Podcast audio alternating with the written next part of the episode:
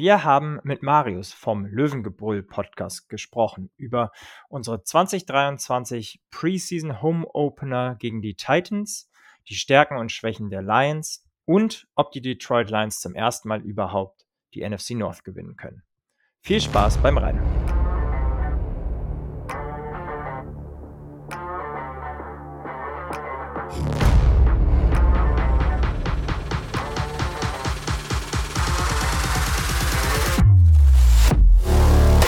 Schwarz, Rot, Purple and Gold.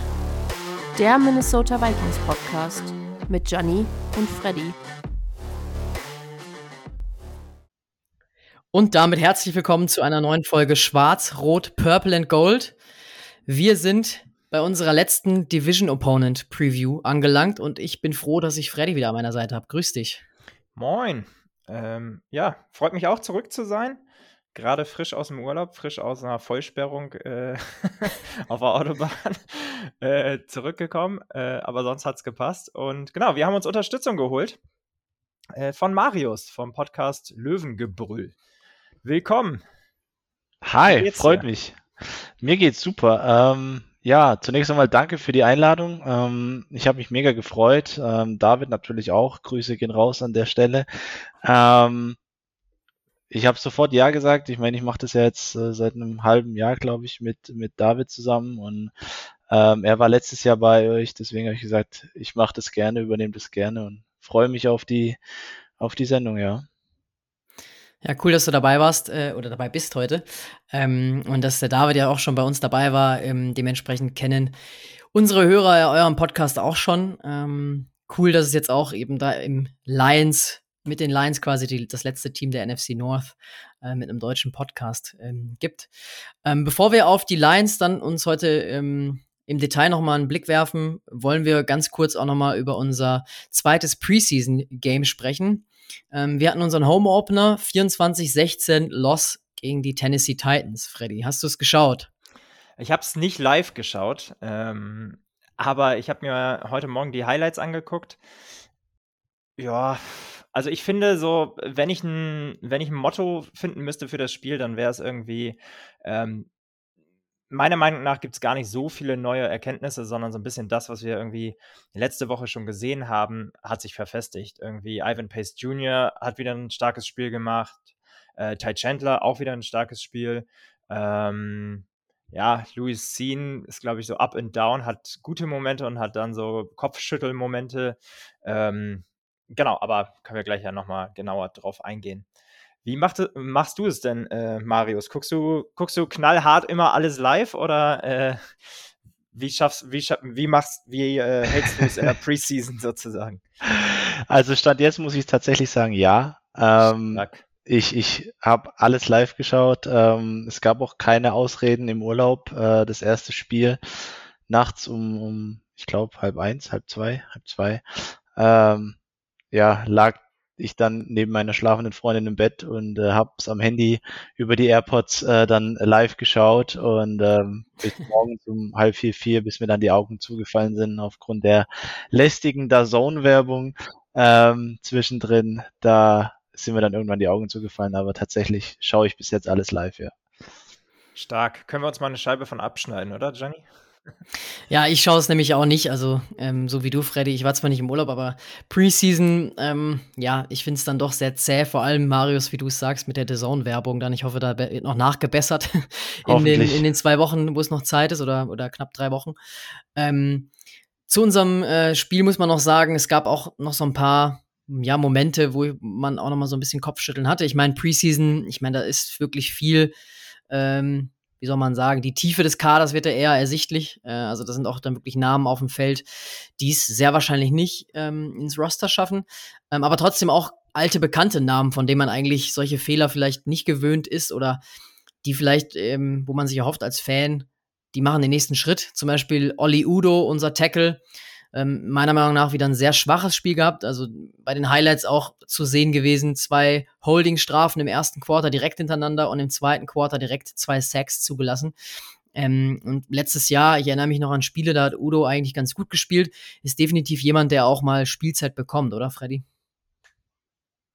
Ja, definitiv. Ähm, ich also ich weiß immer nicht, in der, in der Preseason ist für mich immer so ein bisschen schwierig, auch wirkliches äh, Player Evaluation zu betreiben. Ne? Das eine ist irgendwie, du willst nicht zu viel zeigen. Klar kann man sich einen Spieler angucken, generell sagen, ob der irgendwie von den äh, physischen Trades gut aussieht oder nicht, oder ob der die richtigen, beim Running Back beispielsweise, wenn wir mal auf Ty Chandler gucken, ob der die richtigen Reads macht, ob der irgendwie die richtigen Gaps, äh, in die richtigen Gaps läuft.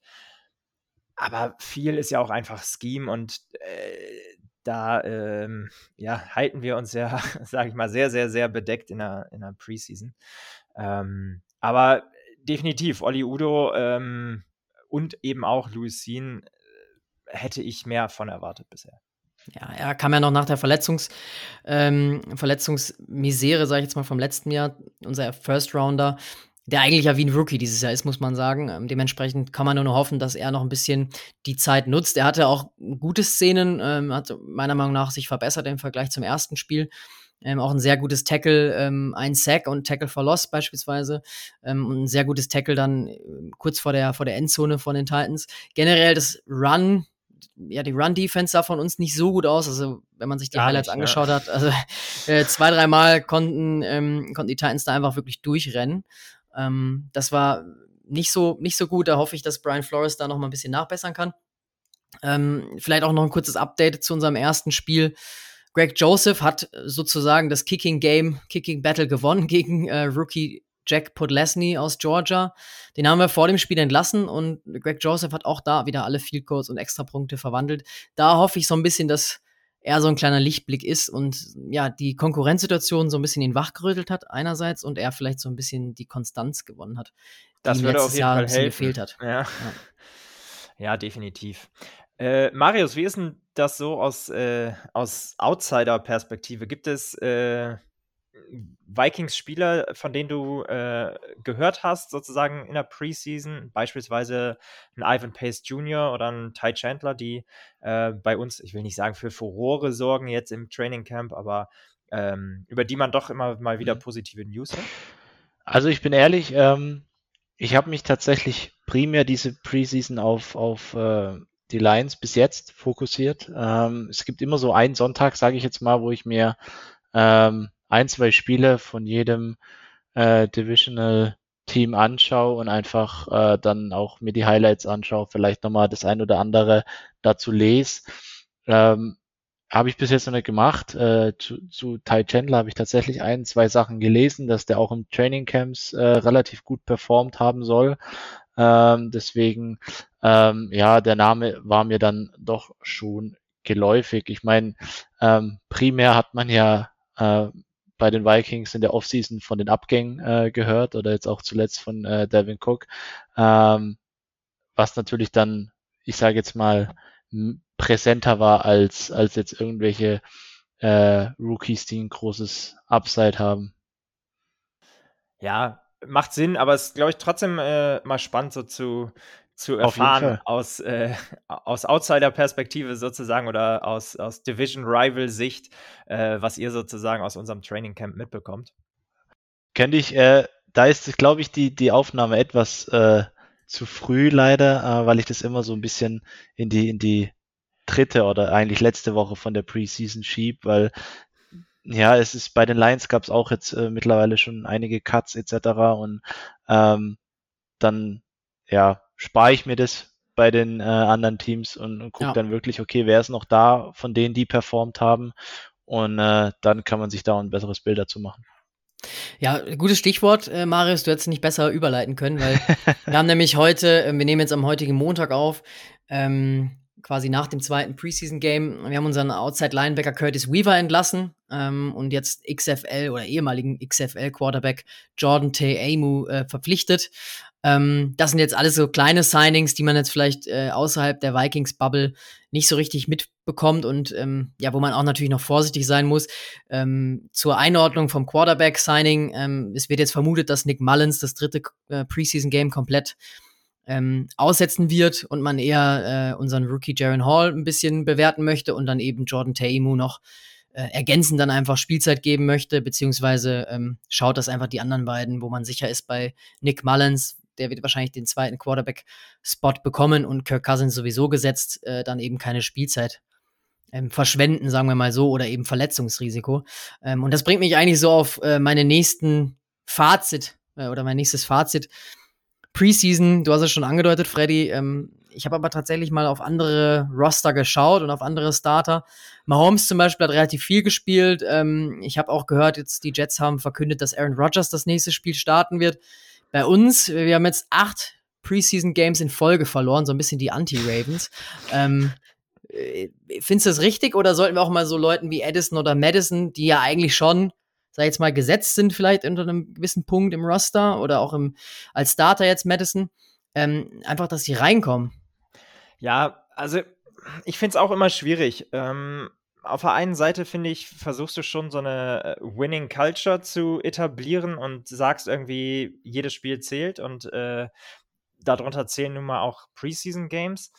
Ähm, auf der anderen Seite, wenn man komplett weiß, was man von einem Spieler bekommt, deshalb verstehe ich das auch nicht hundertprozentig, was, ähm, was Kansas macht. Also du weißt mittlerweile, wer Pat Mahomes ist und was seine Stärken sind und wenn er Schwächen hat, wahrscheinlich auch was das sind, äh, was das äh, eben ist.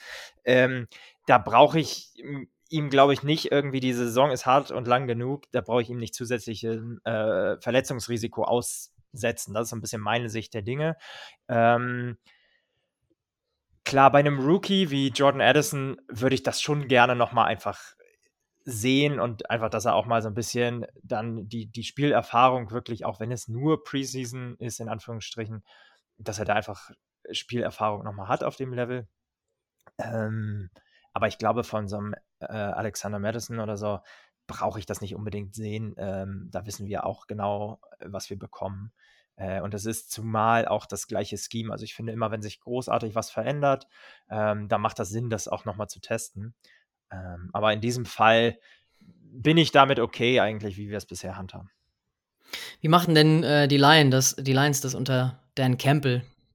Ähm, tatsächlich glaube ich sehr, sehr ähnlich äh, wie die Vikings. Also Jared Goff hat auch noch keine einzige Minute jetzt in der Preseason gespielt. Ähm, war auch nicht irgendwie ähm, hier in Montour an der Sideline oder sowas, sondern immer äh, im lockeren Hoodie, hat zwar immer ähm, den Funk mit am Ohr, hört mit, ähm, schaut sich alles an, ähm, aber der Fokus liegt tatsächlich auf den, ja, auf den Backups. Ähm, in dem ersten Spiel war es äh, bisschen äh, zwiegespalten. Da hat Nate Sutfeld äh, sehr, sehr viel Spielzeit bekommen. Ähm, und dann aber auch Martinez, der ja ähm, als äh, UDFA sozusagen äh, zu uns ins Roster kam. Ähm, Jetzt im zweiten Spiel war es so, dass es ähm, aufgeteilt wurde zwischen äh, Teddy Bridgewater und ähm, Nate Sudfeld. Äh, Martinez musste da ein bisschen weichen, was ich aber nicht schlimm fand, weil Martinez für mich im ersten Spiel der bessere Quarterback war. Ähm, Nate Sudfeld hat äh, zwei Interceptions im ersten geschmissen, im zweiten jetzt auch wieder direkt einen miserablen Ball ähm, oder Ei komplett überworfen. Ähm, von dem her, äh, glaube ich, wollte man da nochmal bewusst Situationen herbeiführen. Das hat auch äh, Campbell gesagt. Äh, man, man trifft bewusst Entscheidungen, trifft bewusst Calls, um die äh, Quarterbacks in die Situation zu bringen, um zu sehen, wie sie da performen. Und ähm, ja, also es geht das Gerücht rum, so wie Nate Sutfeld performt hat, ähm, dass er es wohl nicht schaffen wird ähm, über die Preseason raus. Ich meine, er hat jetzt eigentlich als, als Veteran und als jemand, der die Off Offensive kennt ähm, und das Scheme kennt, drei Interceptions geschmissen, ähm, nichts wirklich zustande gebracht. Ähm, und das ähm, ist schon im, im negativen Sinn bemerkenswert. ähm, deswegen ja, ist das so auch eine ähnliche Herangehensweise. Man will einfach sehen, was die anderen machen, weil man weiß, was man an Jared Goff hat, ähnlich wie bei den Vikings, was man an Cousins hat. Deswegen ähm, ich glaube auch nicht, dass Goff nächstes Spiel spielen wird. Ähm, da ist das Risiko zu groß, dass er sich verletzt oder irgendwas in der Art. Marius, jetzt haben wir ähm, gesprochen über das Preseason-Game der Vikings gegen die Titans. Ähm, mhm. Sag doch auch noch mal ganz kurz, ähm, genau, wie ist es denn bei euch, wie ist es euch denn ergangen letzte Woche? Ja, wir haben gegen die Jaguars gespielt. Wir haben ähm, ja 25. Ähnlich bitter, hä? ja, ähnlich bitter 25-7 äh, auf die Mütze bekommen. Ähm, ja, ein, ein, amerikanischer Podcaster hat es relativ gut betitelt. Äh, die Lions wurden durch die Gegend geschoben. Ähm, das trifft eigentlich die Zusammenfassung von dem Spiel relativ gut. Ähm, wenn du mich fragst, was die größten Baustellen sind oder wo ich am meisten Bauchweh habe, äh, als, als Resümee die Frage dem, gewesen, ja. als Resümee von dem Spiel, äh, dann ist es ganz klar äh, die O-Line und äh, aktuell auch noch damit einhergehend die Quarterback-Performance auf Backup-Position. Ähm, Nate Sutfeld, ich habe es gerade schon gesagt, äh, underperformed extrem, was ich ein bisschen komisch finde, weil er, äh, wenn man so die Berichte liest im Training Camp, eigentlich relativ gut performen soll. Ähm, und ja, die O-Line, die lässt sich da komplett, oder hat sich das ganze Spiel eigentlich komplett durch die Gegend schieben lassen. Also das sind wirklich die größten Baustellen, wenn, wenn die Starting O-Line, wenn sich da jemand verletzt oder wir eine ähnliche Situation wie 2021 haben, wo es viel rotiert wurde aufgrund von Verletzungen, dann sehe ich da wirklich dunkle Zeiten kommen, weil die, ich, ich weiß nicht, warum das jetzt auf einmal dramatisch sich geändert hat im Backup bei uns, aber das war echt ähm, schon nicht schön mit anzusehen. Und äh, auch dann im, im Run-Game extrem schwer, irgendwas zu kreieren. Auch für Jameer Gibbs hat es mir leid getan im ersten Spiel, kam nicht so zu, zum Zug. Äh, jetzt war Craig Reynolds bei uns derjenige, der dann viel Spielzeit bekommen hat als Veteran, als einer, der viel gespielt hat letzte Saison, gute Plays hatte. Der kam überhaupt nicht durch, der wusste überhaupt nicht wohin. Uh, deswegen, also das sind schon zwei Baustellen, wo ich ordentlich Bedenken habe. Du hast es gerade angesprochen, äh, Jameer Gibbs, mal so ein bisschen in Eigeninteresse. Ich habe gleich im Anschluss den Draft und das war jemand, den ich äh, mir mal äh, angeguckt habe, weil ich ja. eine spannende Personalie finde und glaube gerade, ähm, ja, dass, äh, dass es vielleicht noch so ein bisschen under the radar läuft, was, äh, mhm. was er diese Saison machen könnte für euch. Ähm, Lag es eher an ihm oder eher an der O-Line, die du schon, äh, an den Drehtüren in der ja. O-Line, die du, die du schon angesprochen hast? Ganz klar an der O-Line. Es gibt einen einzigen Spielzug aus dem, aus den Giants, äh, aus dem Giants-Game, ähm, wo er eine Sekunde gezögert hat. Da hast du gesehen, die Tür war offen und wenn du dir die Wiederholung angeguckt hast, dann hast du ganz genau gesehen, er hat kurz so, ein, so einen leichten Step-Back gemacht und wusste nicht, soll er durchgehen, soll er nicht durchgehen. Und wenn er da wirklich beschleunigt hätte mit dem Speed, den er hat, hätte ihn, wäre er durch gewesen. Ähm, er ich, ich, auch der Head Coach von den Giants äh, hat ihn in höchsten Tönen gelobt. Äh, er hat auch gemeint, dass, dass die Lions da alles richtig gemacht haben, äh, ihn an, an, an 12 zu draften. Ähm, das war aus seiner Meinung nach auch ein Stil, was mich ein bisschen gewundert hat, dass er ihn so arg einschätzt. Ähm, ja. Ja, kommen wir gleich sicherlich nochmal äh, drauf, aber ich habe schon mal äh, mir notiert, dass das einer ist, auf den wir aufpassen müssen. Definitiv. Jetzt, wenn man dir so zugehört hat, ähm, ja, ich meine, Preseason ist Preseason, ja. ähm, aber ähm, jetzt mal auf die Saison so ein bisschen ähm, mhm. mal vorausgeschaut. Ähm, erstmal die Frage, ähm, und das schließt sich so ein bisschen jetzt an unser Motto der Saison an für die Lions. Ähm, für die Lions muss es ja eigentlich jetzt um die Playoffs gehen. Ähm, Wäre es das erste Mal Playoffs für dich als Lions-Fan und wie bist du Lions-Fan überhaupt geworden? Es wäre das erste Mal äh, für mich tatsächlich, ja. Ähm, ich bin Lions-Fan geworden ähm, aufgrund von Hawkinson. Ach, dann wär doch jetzt Vikings-Fan. Äh, es ist, ich habe das damals auch, David hat mir die gleiche Frage gestellt, wo ich zum ersten Mal im Podcast war. Äh, ich habe das tatsächlich mit FC Bayern München verglichen, äh, weil ich München-Fan bin, äh, wegen Bastian Schweinsteiger. Oh, Johnny. genauso. Oh. Tut mir leid dafür, ähm, aber ähm, ja, ich habe, ja, ich die Lions lieben gelernt. Ähm, es geht für mich nichts über die Lions und deshalb ähm, hat auch der Trade nichts daran geändert. Es hat vielleicht ein paar mehr Sympathiepunkte für die Vikings jetzt äh, gegeben, aber oh. ähm, das ähm, ja durch durch TJ Hawkinson bin ich bin ich zu den Lions gekommen, ja. Aber du hast da, wenn ich es richtig erkenne, die 87 an. Nee, die ist 97. Ah, okay, äh, okay, dann ist klar, Hutchinson. Ja, okay, dann, ja. Ist, dann erübrigt sich die Frage, hast du denn auch ein Hawkinson-Trikot und ziehst du das noch an?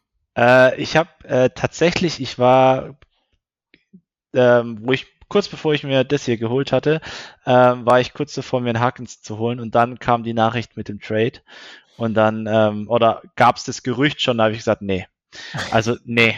Jetzt ist, jetzt äh, hat sich die Kaufoption definitiv erledigt. Ähm, 88 wäre schon cool gewesen, weil es auch mein Geburtsdatum ist. Deswegen äh, war da noch mal mehr eine Sympathie da.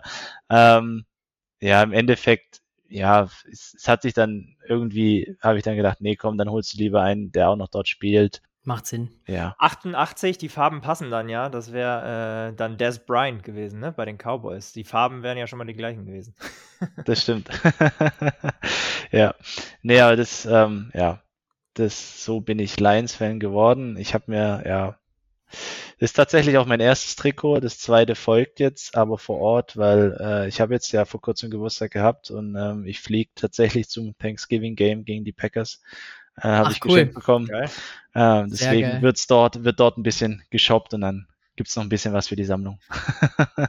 Ähm, aber ja, die, die Saison für die Packers, ähm, äh, sag ich jetzt für die Packers, für die Lions ähm, könnte natürlich da schon richtungsweisend sein bei dem Spiel. Ähm, es ist natürlich so ein bisschen so eine Saison, die gar nicht so typisch Lions ist, die jetzt ansteht, weil die Lions sind zum ersten Mal, ich will jetzt mal die Favoritenrolle zu euch schieben. Ja, gebe ich, geb ich dir recht und es ist auch, ähm, ja, ich will nicht sagen, kleiner, kleine Angst, die wir haben, also ich zumindest, aber ich weiß, dass auch ein paar andere Lion-Fans die Angst haben, dass ähm, man damit nicht umgehen kann. Ähm, Coach Campbell hat da auch schon was in die Richtung gesagt, gerade weil wir halt auch Season Opener gegen die Chiefs haben. Ich glaube auswärts sogar, oder? Auswärts. Und er hat eigentlich das Richtige Sehr undankbar. gesagt. In dem Spiel kannst du nur verlieren aus Sicht von der ganzen NFL. Warum? Wenn du gewinnst, hast du den Druck deines Lebens, weil du bist ab, wenn du gegen die Chiefs im ersten Spiel gewinnst, bist du sofort Favorit. Sofort Favorit nicht nur für die Playoffs, sondern für die Division, für die NFC Championships. Es wird, wir kennen die Amis, es wird sofort gehypt in, in den Himmel. Und ich glaube, das, das kann bös werden. Auf der anderen Seite, wenn du verlierst, dann heißt es wieder ja die same old Lions wie immer. Das heißt, du kannst eigentlich aus der Sicht nur verlieren. Und das ist so eine, so eine Angst, wo ich auch habe, dass man damit nicht zurechtkommt, dass man jetzt einen großen Druck hat und ähm, dass man nicht weiß, wie man damit umgehen soll, kann, muss, wie auch immer. Das, das, das stimmt. Jetzt brechen wir es mal ein bisschen runter, so äh, Stärken und Schwächen des Kaders, ja. so ein bisschen, fangen wir mit der, mit der Offense vielleicht an. Wir haben mhm. äh, über Jameer Gibbs äh, gerade schon ganz kurz gesprochen. Ähm, was siehst du, ähm, ja, oder wen siehst du in der Offense sonst ähm, mhm. noch äh, stark, den wir auf dem Zettel haben müssen?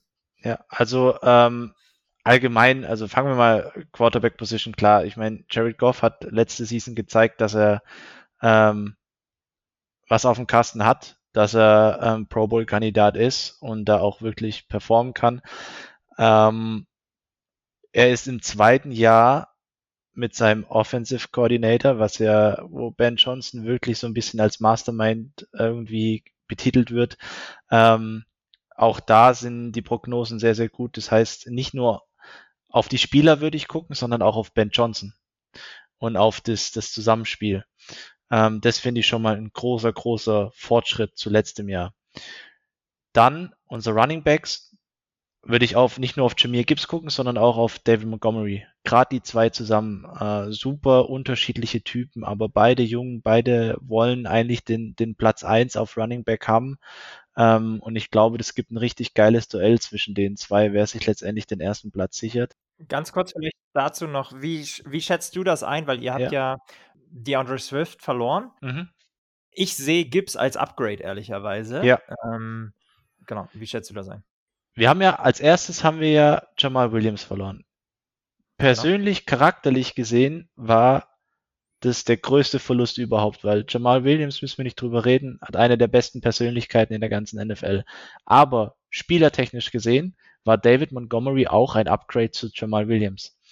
Und ähm, jetzt haben wir mit Jameer Gibbs, du hast es schon gesagt, auch ein Upgrade zu äh, DeAndre Swift, ähm, weil er eben auch im, im, im Passplay einfach eine unheimliche Waffe ist. Also es gab schon, ja, Dinge, wo er einfach auch als, als Receiver aufgestellt wurde. Viele, viele Spielzüge auch als Receiver. Und das kann sehr gefährlich werden. Stichwort Receiver, ähm, beziehungsweise jemand, der dann die Bälle anbringen muss. Ähm, ja. Ich habe kurz über Jared Goff gesprochen. So ein bisschen ist ja auch die Parallele zu, zu Kirk Cousins da, ähm, mhm. dass man eigentlich den beiden, sage ich jetzt mal, auf großer Bühne ähm, wenig zutraut. Mhm. Was gibt dir denn Hoffnung, dass Jared Goff euch dann auch in die Playoffs und vielleicht auch tiefer in die Playoffs mhm. führen kann? Das letzte Spiel letzt, aus letzter Saison gegen die Packers. Ähm, Primetime-Game, auswärts, schlechte Bedingungen, all das, was man gesagt hat, was Jared Goff nicht zugute kommt. Dort hat er bewiesen, dass er es kann. Ähm, und ähm, ja, die größte Stärke, die wir eigentlich haben in der Offense, und das, ja, da bleibe ich auch dabei, obwohl ich vorhin die Backup etwas runtergeredet habe, ist die O-Line. Weil nur durch die O-Line, die wir haben, können die Running Backs so arbeiten, wie sie aktuell arbeiten und hat Jared Goff eben das Vertrauen und das Zeit auch so zu performen, wie er performt. Und ähm, das ist für mich mit einer, also für mich top ist die O-Line, Starter O-Line. Also wir haben äh, die letzten paar Jahre leider oft sehen müssen, wie uns eine O-Line äh, deutlich zurückhält und wie Kirk Cousins Jahr um Jahr für sein Leben laufen muss. Ähm, von daher eine unfassbar wichtige Position und ja. du hast es schon gesagt, ich glaube, ihr habt sogar ja, wahrscheinlich eine Top 3, mhm. mit Sicherheit eine Top 5 O-Line. Ja. Ähm, was, worum wir euch auf jeden Fall beneiden, auch wenn äh, unsere letztes Jahr, wir waren eigentlich ganz happy damit. Ne? Also es war mal so das erste Jahr, äh, wo es kein Komplettausfall war. Ja, also das ist ja, das ist ja oft die, das Kernding. Ähm, vergleicht man 2021 die gleiche O-Line, aber viel Rotation, viele Verletzte. 2022 komplett durchgespielt, kaum Rotation drin und ähm, da hat es funktioniert. Und das ist, das ist schon so ein bisschen das Herz der ganzen Offensive und Dreh- und Angelpunkt. Ähm, wenn, ich möchte auch noch auf, auf einen ähm, ja, Spieler eingehen, weil ich einfach immer wieder erstaunlich finde, wie viel Motivation der Junge hat. Und ähm, das ist kein geringer wie Armin Russell Brown. Ähm, er arbeitet so stark wie kein anderer. Es gibt mehrere Zitate, wo es darum ging, äh, wie seine äh, Moral ist und sein, seine Motivation. Er ist der Erste auf dem Platz, er ist der Letzte, der geht. Er fängt unheimlich viele Bälle in der Endzone, obwohl ja eigentlich mehr darauf geschaut wird, dass andere eben auch den Einsatz bekommen, gerade in Trainingcamps und so weiter. Trotzdem ist er derjenige mit den meisten Catches äh, und und und. Und ein Beispiel war, er hat gegen die Giants hat er, ich glaube, sechs, sechs von zehn äh, Bällen in der in der Endzone hat er gefangen. Ähm, die anderen gingen an andere Leute, außer einer, den hat er nicht gefangen. Und er hat ja dieses, diese berühmte Methode, wo er 201 Bälle an der Maschine fängt.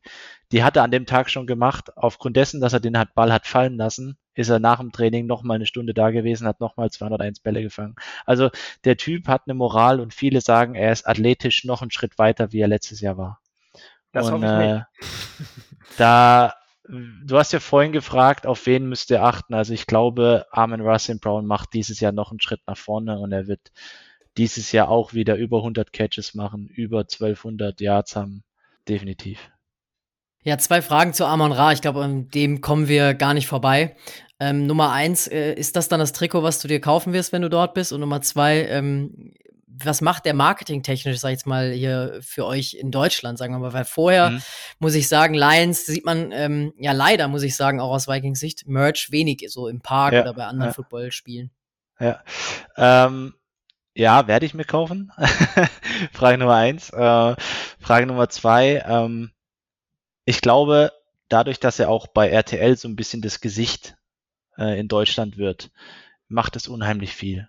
Ähm, die Lions werden durch ihn auf jeden Fall populärer in Deutschland. Äh, ich glaube auch, dass viele Lions-Fans sind oder werden oder sich Spiele zumindest angucken von den Lions, weil sie wissen, das ist einer der deutschen äh, Footballspieler oder erfolgreichsten Footballspieler in der in der NFL. Und ähm, das, das macht schon sehr viel aus. Ähm, ich meine, man, man sieht es ein bisschen bei den Raiders äh, mit dem Fullback. Ähm, sind auch viele deutsche Anhänger aufgrund dessen. Wir haben es gesehen bei den Vikings sogar mit äh, Moritz Böhringer und der. Ja. Also, äh, der hat es noch nicht mal sozusagen äh, hundertprozentig in den Kader geschafft. Genau. Ähm, aber äh, genau, auch, äh, also unfassbar, was, was das dann für so eine Fangemeinschaft äh, in dem jeweiligen Land bedeuten kann. Ne? Ich meine, ihr habt ja dann schon einen riesen Zuspruch von, ich weiß nicht, ja, eigentlich 36.000 Einwohner bekommen aus Schwäbisch Hall. äh, weiß ich, weiß ich sehr gut, weil ich habe dort studiert, deswegen äh, kenne ich oder kannte ich die Unicorns ein bisschen und äh, äh, habe ihn tatsächlich auch mal äh, spielen sehen ja, wir haben eine Folge, wir haben eine Folge mit ihm aufgenommen. Ähm, also an der Stelle, wer es noch nicht gehört hat, äh, kurz der Verweis, wir verlinken euch das. Äh, da gerne auf jeden Fall auch mal reinhören. Sehr cool, die werde ich mir auch noch anhören, wenn ihr tatsächlich mit ihm eine Folge habt. Mega. Ähm, also ich denke, Fazit ist, es wird sehr viel bringen, sehr viel. Ähm, und ich wünsche es mir auch, ähm, weil ja, ich, ich mag die Fanbase, ja, jeder kann, Detroit ist jetzt nicht die schönste Stadt und äh, aber ich, ich mag die Leute dort. Die sind herzlich, ehrlich, die sagen die Leute dort ins Gesicht, was sie über dich denken. Und irgendwie, ich weiß nicht, irgendwie ist es auch sympathisch und ich glaube, ähm, die Lions haben äh, nach den letzten Jahren auch wieder etwas mehr Liebe und Aufmerksamkeit verdient. Jetzt müssen wir noch mal einmal ganz kurz einen Schritt zurückgehen und mhm. noch mal ähm, auf die Wide Receiver Situation insgesamt gucken. Ihr habt DJ Chark verloren, an dem äh, wir großes Interesse gehabt hätten. Und äh, genau, Johnny und ich haben eine Folge dazu aufgenommen, unter anderem zur Free Agency. Das wäre ein Kandidat gewesen, der uns, glaube ich, ganz gut reingepasst hatte ähm, vor dem Draft, äh, bevor mhm. wir Jordan Addison gedraftet haben. Äh, dafür habt ihr Marvin Jones zurückgeholt, muss man sagen. Und äh, ja, neben äh, Amon Ra, der sicherlich die klare Nummer 1 ist, sehe ich so an Nummer 2 wahrscheinlich dann irgendwann äh, Jameson Williams. Der ist allerdings die ersten sechs Spiele suspendiert. Richtig. Wie schätzt du so die generelle Wide Receiver-Situation ein bei euch? Ähm, ich glaube, ich bin weitaus zuversichtlicher wie die meisten. Äh, aus, aus vielerlei Gründen. Zum einen, Armin Russell Brown ähm, ist viel weiter, als es letztes Jahr zu dem Zeitpunkt war. Äh, Jamison Williams ist Lichtjahre weiter, als es letztes Jahr war. Man sieht oder hat es im ersten Spiel gesehen. Ähm, er macht brutal viel, auch im Blocking tatsächlich. Also er, er scheut sich nicht, auch die Drecksarbeit zu machen. Er fiebert für die Kameraden mit und man hat das Gefühl, er ist wirklich angekommen jetzt bei den Lions. Und ähm, Deswegen äh, nehme ich ihn auch in aller Öffentlichkeit immer vor diesem ganzen Shitstorm so ein bisschen in, in Schutz, weil das hat er nicht verdient. Auch die Strafe ist meiner Meinung nach viel zu hoch. Andere bekommen für häusliche Gewalt drei Spiele Sperre und er bekommt für Gambling auf ein äh, College Game bekommt er sechs Spiele Sperre. Das da gibt's für mich kein Gleichgewicht in der NFL. Ähm, und Marvin Jones Jr. als Veteran bringt unheimlich viel Erfahrung mit. Äh, wir haben einen sehr jungen Receiver Room äh, mit Ausnahme von Marvin Jones Jr. Und ähm, er ist für mich ein Phänomen. Der Typ ist 30, äh, mittlerweile auch nicht mehr ganz der schnellste, aber er fängt jeden Ball. Er fängt jeden Ball, zumindest jetzt, was man im Trainingscamp gesehen hat. Ähm, der fängt die Bälle, ist eine sichere Anspielstation. Dann hat man immer noch Craig Reynolds, mit einer Verbindung zu Jared Goff, die, glaube ich, seinesgleichen sucht. Also äh, selbst wenn Armin Ra Sam Brown mal zu ist, dann ist Craig Reynolds offen und das weiß Jared Goff. Und da hast du schon drei Spieler, die eigentlich sehr safe sind. Dann hast du aber auch noch einen Khalif Raymond, der zwei Jahre jetzt seinen, äh, seinen Vertrag verlängert hat, äh, wo unheimlich viel auch von den, äh, ja, von den drei Leuten lernt, die ich gerade genannt habe, weil er ja primär als Returner eingesetzt wurde, jetzt aber auch primär als Wide Receiver äh, eingesetzt werden soll. Deswegen also ähm, mache ich mir da überhaupt keine Sorgen ähm, über den Pool. Und äh, man hat Denzel Mims äh, getradet äh, von den Jets. Äh, unglücklicherweise hat man ihn jetzt wieder gewaved äh, wegen seiner Injury. Ähm, es wird wahrscheinlich ein Injury Settlement geben und ihn, wo man dann letztendlich ihn auch äh, aus dem Kader rausstreicht. Ähm, wir haben aber auch zwei Junge, die jetzt äh, scheinen. Ähm, ich weiß nicht, ob ihr die Namen gehört habt. Äh, Chase Coder und ähm, Drew Mond. Das sind zwei Namen, die man sich auf jeden Fall auch merken sollte. Die performen gerade in jedem Joint Practice relativ gut und auch im Spiel tatsächlich jetzt beide Male gut performt.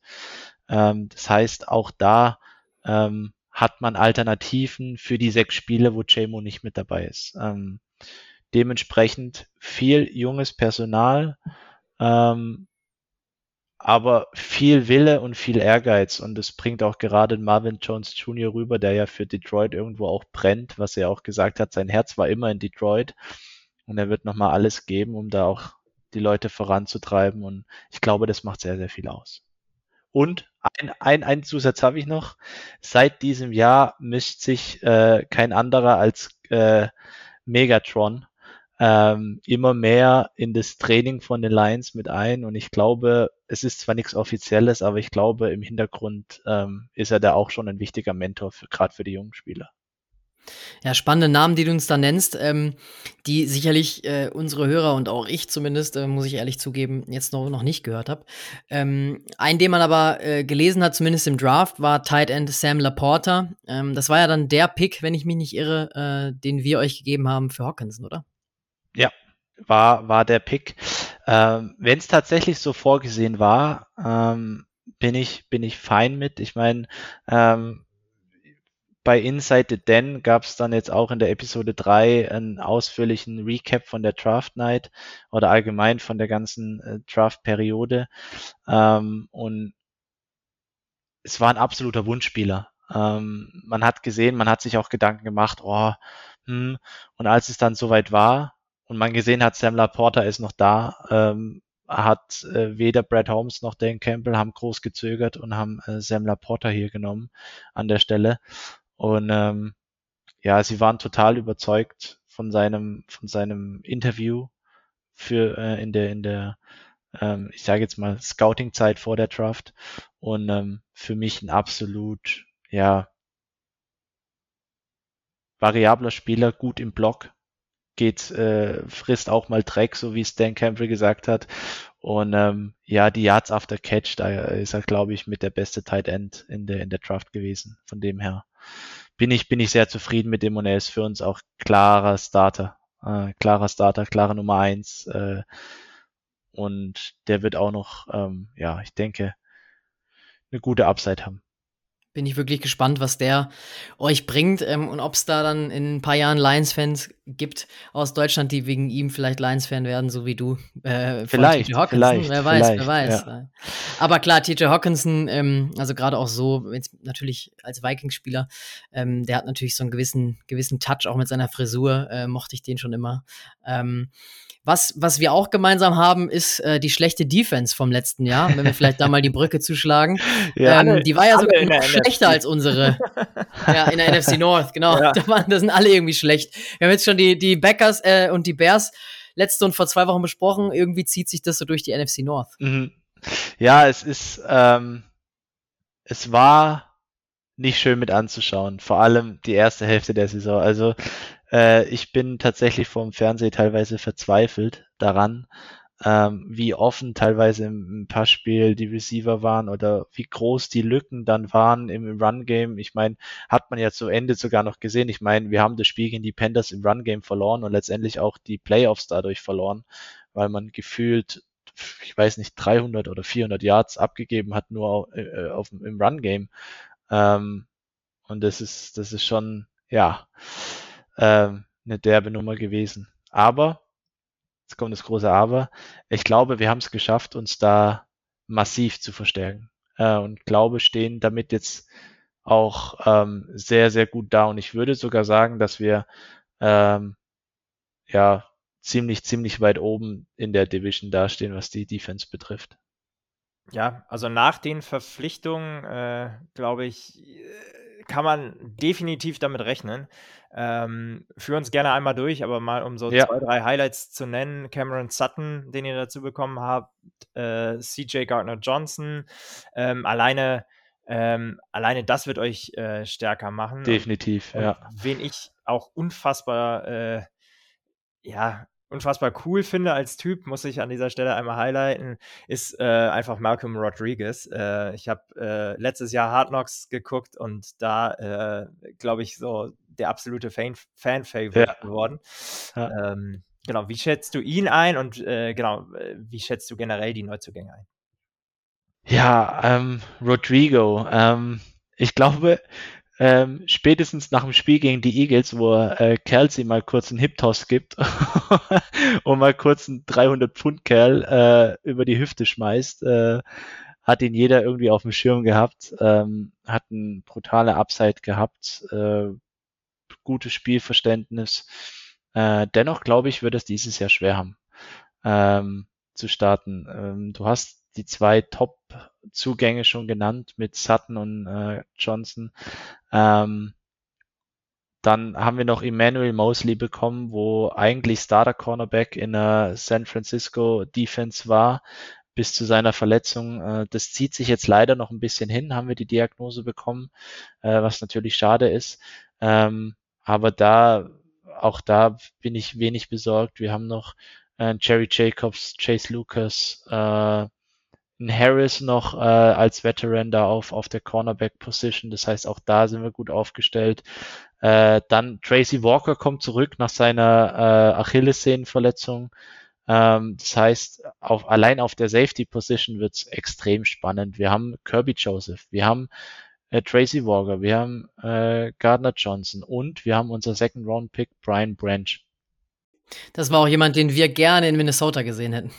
Ja, also ich, ich habe, ich bin bei keinem, glaube ich, so dermaßen ähm, hochgesprungen in der Draft wie bei ähm, Brian Branch, weil für mich war das ein absoluter First-Round-Pick. Ähm, habe ich sehr weit vorne gesehen, weil er einfach so unheimlich spielintelligent ist. Und das haben wir auch im ersten Spiel gegen die Giants äh, gesehen ähm, diesen Hit, den er da gelandet hat, und auch äh, war so ein Paradebeispiel, weil er einfach unheimlich schnell liest, wo das Spiel hingeht. Und äh, manche sagen, naja, vielleicht verliert sogar äh, Gardner Johnson die Nickel-Position gegen ihn. Und das will was heißen. Wenn er als Rookie einen Gardner Johnson auf der Nickel-Position verdrängen kann, dann ist das schon ein Brett. Ähm, das, das so zu den DBs. Dann haben wir ja noch die Linebacker. Da haben wir Jack Campbell gedraftet. Für mich Day One Starter. Ähm, man hat äh, ihm sogar gegen die Giants eine Leader Position gegeben. Er hat die Play Calls bekommen. Er musste die, die Defense da anführen. Ähm, unheimlich oft wird sein Name genannt. Er setzt unheimlich viele Tackles und es gibt kein Tackle, was er bis jetzt gemisst hat. Also wenn er tackelt, hat er ihn. Und das unheimlich unheimlich agil und es ist mein persönlicher Lieblingsspieler von den Rookies, weil er einfach, ähm, das ist, ich hab's, ich hab's äh, bei in unserem letzten Folge habe ich gesagt, Jack Campbell ist für mich ein 13-jähriger Junge im Körper eines Monsters, was einfach nur Football spielen will. Es ist, es ist wirklich so. Der, der Junge will einfach nur Football spielen, hat eine unbeschreibliche Intelligenz und eine unbeschreibliche Athletik. Ich glaube, der hat die beste Athletik in der ganzen Draft gehabt. Ähm, und ähm, ja, ist, ist aus meiner Sicht auch überhaupt kein Reach gewesen, den an, an, an 18. Stelle da zu nehmen. Ähm, ja, vor allem, wenn man das mit dem Draft ja auch nochmal ähm, ja, so, so zusammenfasst. Ich meine, nach dem Draft ist immer schwierig davon zu sprechen. Ist das, ist das ein Reach? Ist das ähm, vielleicht ein Stil? Ähm, man muss natürlich immer, immer gucken, äh, wie kann man das nach zwei, drei Jahren vielleicht im Bestfall genau, bewerten? Genau. Vielleicht nach einem Jahr schon im Best Case, aber ich meine, das braucht ja so ein bisschen Zeit. Und oftmals gibt's ja auch zwei Mentalitäten im Draft.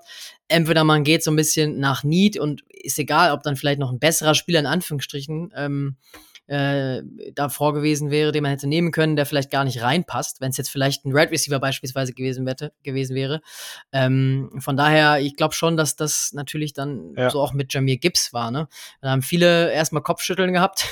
ähm, wir auch, ehrlicherweise, kurz danach und haben uns erstmal so ein bisschen ins Fäustchen gelacht, ähm, dass die Lions wieder Lions-Sachen machen. Aber ähm, wenn am Ende der Plan aufgeht, dann Respekt.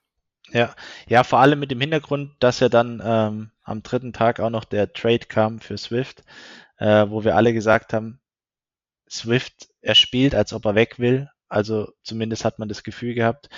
Ähm, war das, war das eine Sache, die, die voll aufging. Und ähm, in, bei der Folge Inside the Den äh, wird auch klar, dass die Lions ihn auch an einer anderen, also wenn sie nicht backgetradet hätten, hätten sie Jamir Gibbs genommen. Also wäre jetzt kein Trade-Partner da gewesen, bin ich auch davon überzeugt, dass sie einen Jamir Gibbs an sechster Stelle genommen hätten.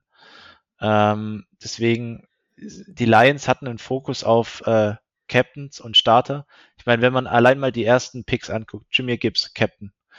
Ähm, dann Laporta und Campbell, Captain gewesen. Branch, Captain gewesen. Hendon Hooker, Captain gewesen. Also man, man legt wirklich Wert auf den Culture Fit und auf Leute, die, die, die das Team uh, voranbringen und auch gleichzeitig Day One Starter sind. Und das haben die meiner Meinung nach, wenn das der Plan war, was ja ersichtlich wird jetzt, ähm, mit Bravour äh, gemeistert. Ähm, natürlich könnte man sagen, okay, jetzt wo man das Backup von der O-Line sieht, hätte man vielleicht doch noch in den O-Liner in der früheren Runde äh, schauen sollen, aber ja, aber ich glaube, was, um da einzuhaken, ich glaube, das, was wir eben schon gesagt haben, so ein bisschen, ähm, die, die Lions haben die Favoritenrolle dieses Jahr in der NFC North. Das hat man auch in der Draft gemerkt. Also ähm, ich finde, ihr habt gedraftet für einen kurzfristigen Erfolg, ehrlicherweise. Ähm, euch da stark nachbesetzt und eben auch ähm, mit den Verpflichtungen, die ihr besonders mhm. in der Secondary getätigt habt in der Offseason. Ähm, und vielleicht so ein bisschen den, ja, wenn man es mal negativ ausdrücken will, so den langfristigen Fokus äh, vielleicht eher außen vor gelassen, aber es ist ein äh, Ziel zu erkennen, wo ihr eben jetzt gewinnen wollt. Ähm, ja. Das ist für mich so ein bisschen die, die Überschrift gewesen.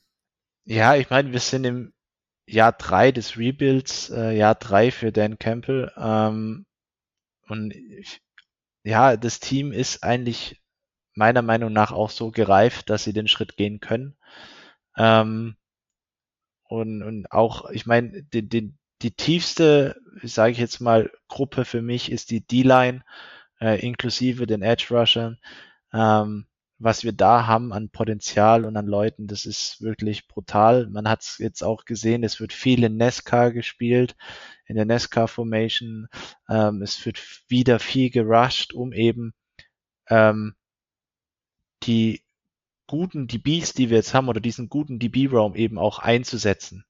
Äh, deswegen äh, kann das, glaube ich, schon sehr, sehr gut funktionieren. Und ähm, ich, ich bin wirklich gespannt. Und zu einem der Hot Takes, äh, die, ich, die ich hier angesprochen hatte im Vorfeld, ähm, wo ich, wo ich auch schon das ein oder andere Mal gehört habe, äh, ein Julian O'Crover beispielsweise oder auch ein Romeo O'Crover.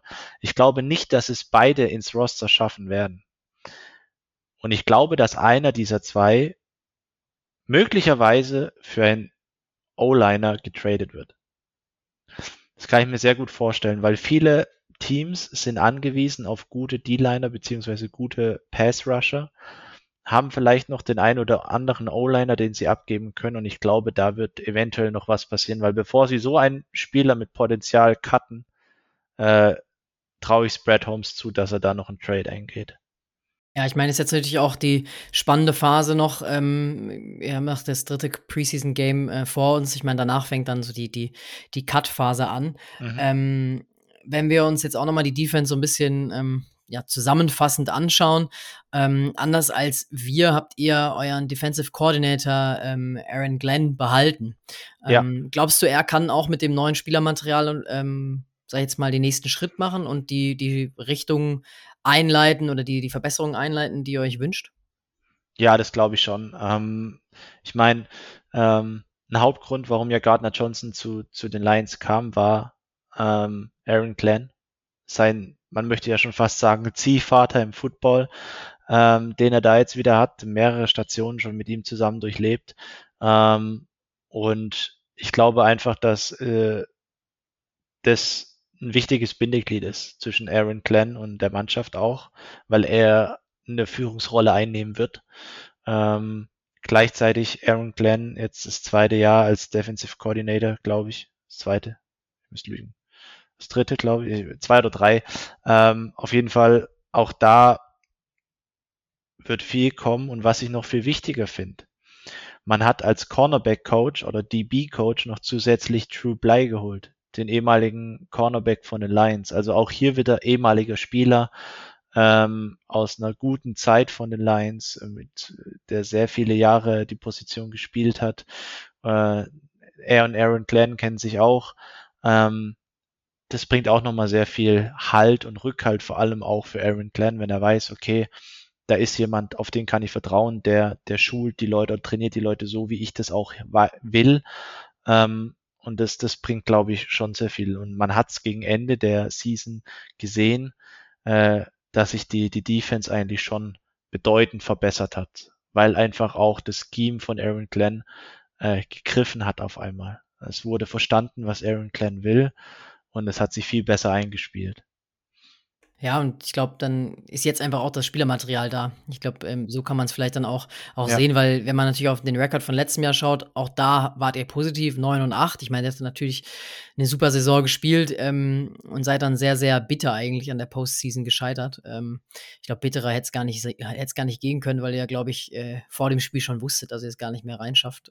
Aufgrund ja. des Seahawks-Ergebnisses war sehr, sehr bitter.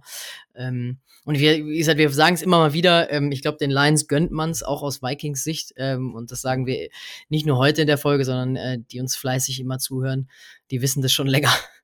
Es äh, ja, trifft auf offene Ohren auf jeden Fall bei der, äh, bei der Lions Community. Ähm, ja, es ist, ich meine, die, die Lions-Fans sind ja immer sehr hoffnungsvoll. Was anderes blieb den letzten Jahren nicht übrig, außer Hoffnung zu haben. Ähm, und jetzt ist es endlich so weit, dass wir sagen, wir haben den Kader, wir haben den Coach.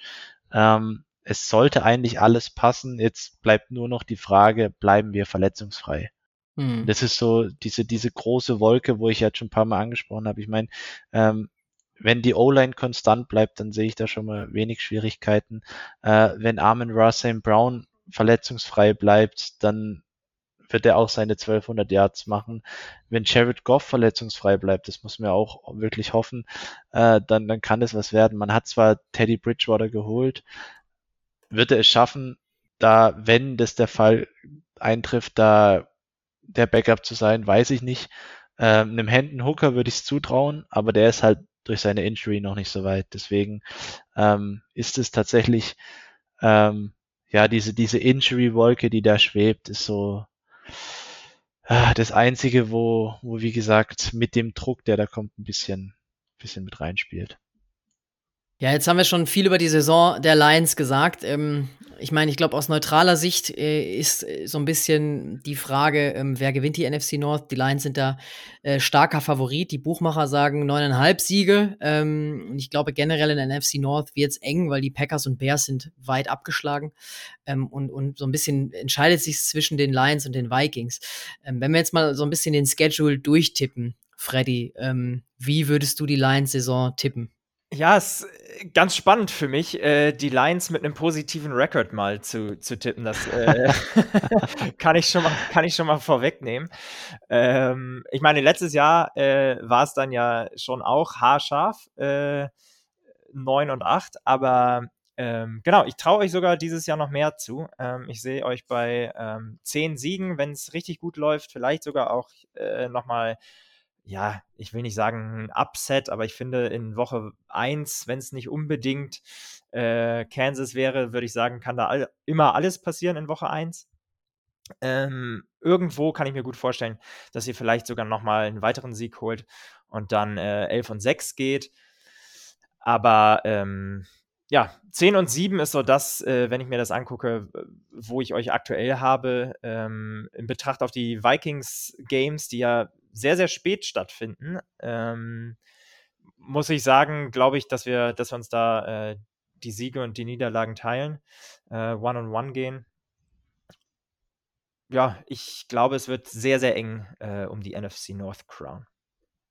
Da schließe ich mich an. Ähm, ich glaube auch, ich habe euch auch tatsächlich mal realistisch bei 10 und 7 getippt. Ähm, ja, wenn es natürlich hier und da mal schlecht läuft für euch, dann können es vielleicht auch nur wieder nur 9 sein. Ähm, es könnten aber auch zwölf bei rumkommen, ähm, wenn man sich das anschaut. Also gerade gegen die Packers zum Beispiel und Bears könnte natürlich sein, dass ihr die zweimal ähm, schlagen werdet jeweils. Ähm, klar, schwierig wird natürlich der, der Opener äh, gegen die Chiefs oder, oder bei den Chiefs.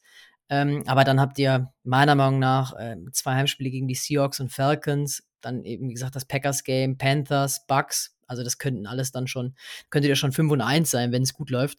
Ähm, ja, das ist jetzt mal so die neutralere Sicht in Anführungsstrichen. Ähm, wie siehst du es denn, Marius, mit der, mit der Favoriten-Lions-Brille?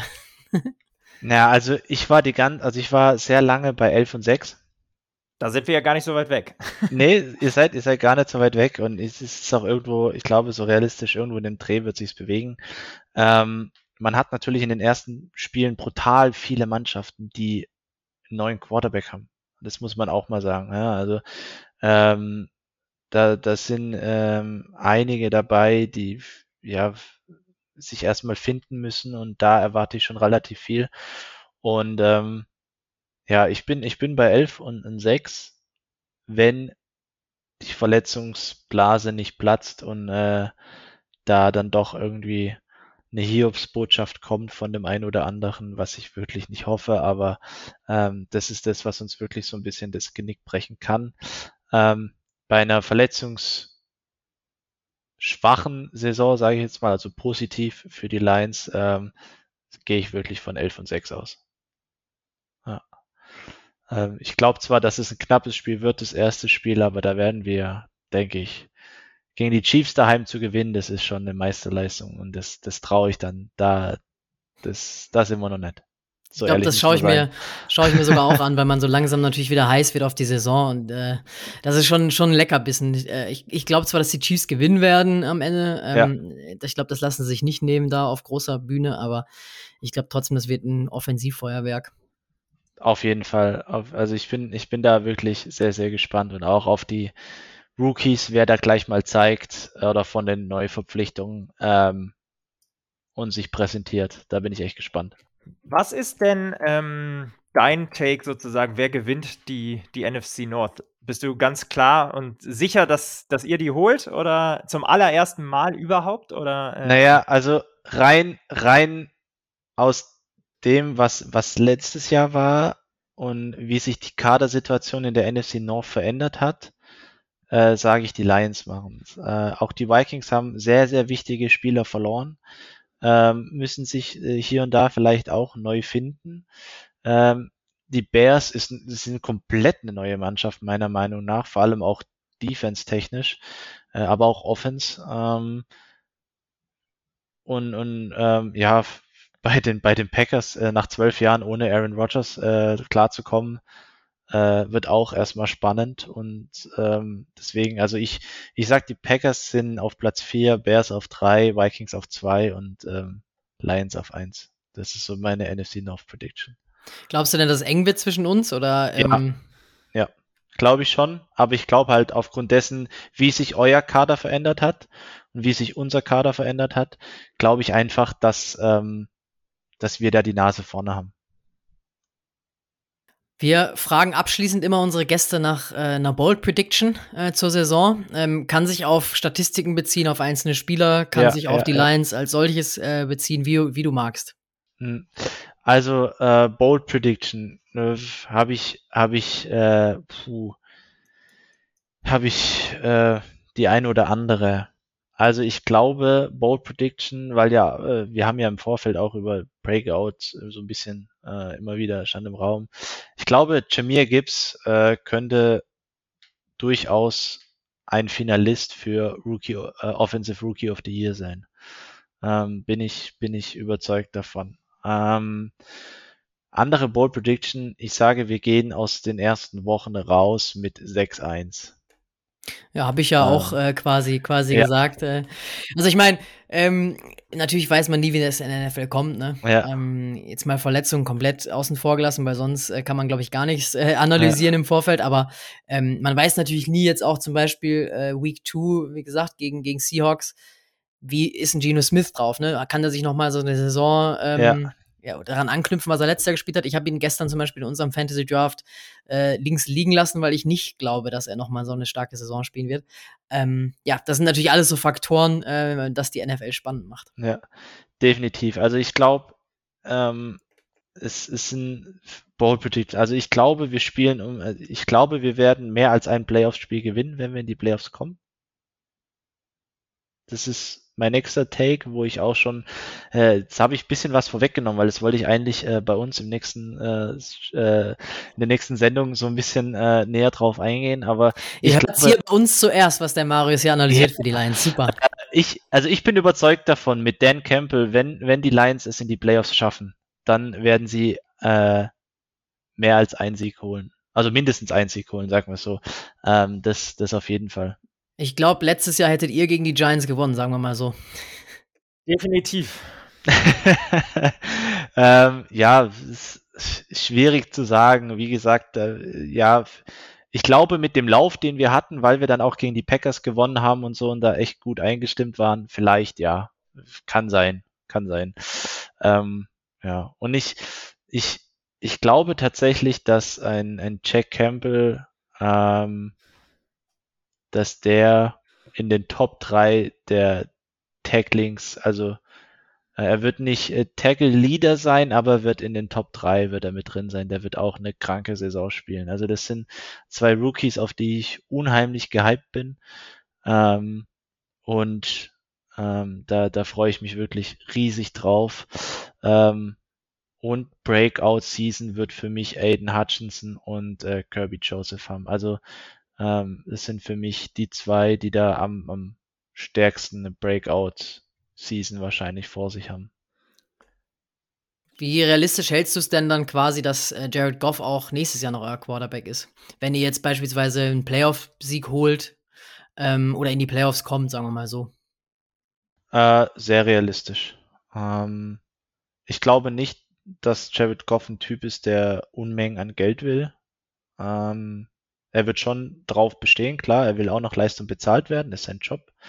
Ähm, aber auch die Aussagen, die man von Brad Holmes und Dan Campbell ähm, immer wieder hört, sie committen sich ganz klar zu Jared Goff, ähm, sagen, warum sollen wir uns umsehen, wenn wir da jemand haben. Ähm, sie haben mit Hendon Hooker, denke ich mal, die Zukunft irgendwo gesichert. Der hat jetzt ein, zwei Jahre, vielleicht sogar drei Jahre Zeit zu lernen. Der wird immer wieder Einsatzzeiten bekommen. Ähm, aber er wird lernen von Jared Goff und wird viel mitnehmen. Und wenn es dann mal irgendwann an der Zeit ist, dann äh, wird man vielleicht nach der jetzigen Verlängerung von Jared Goff dann sagen, okay, jetzt ist die Zeit für Hendon Hooker. Zumindest ähm, ist, denke ich, so der Plan.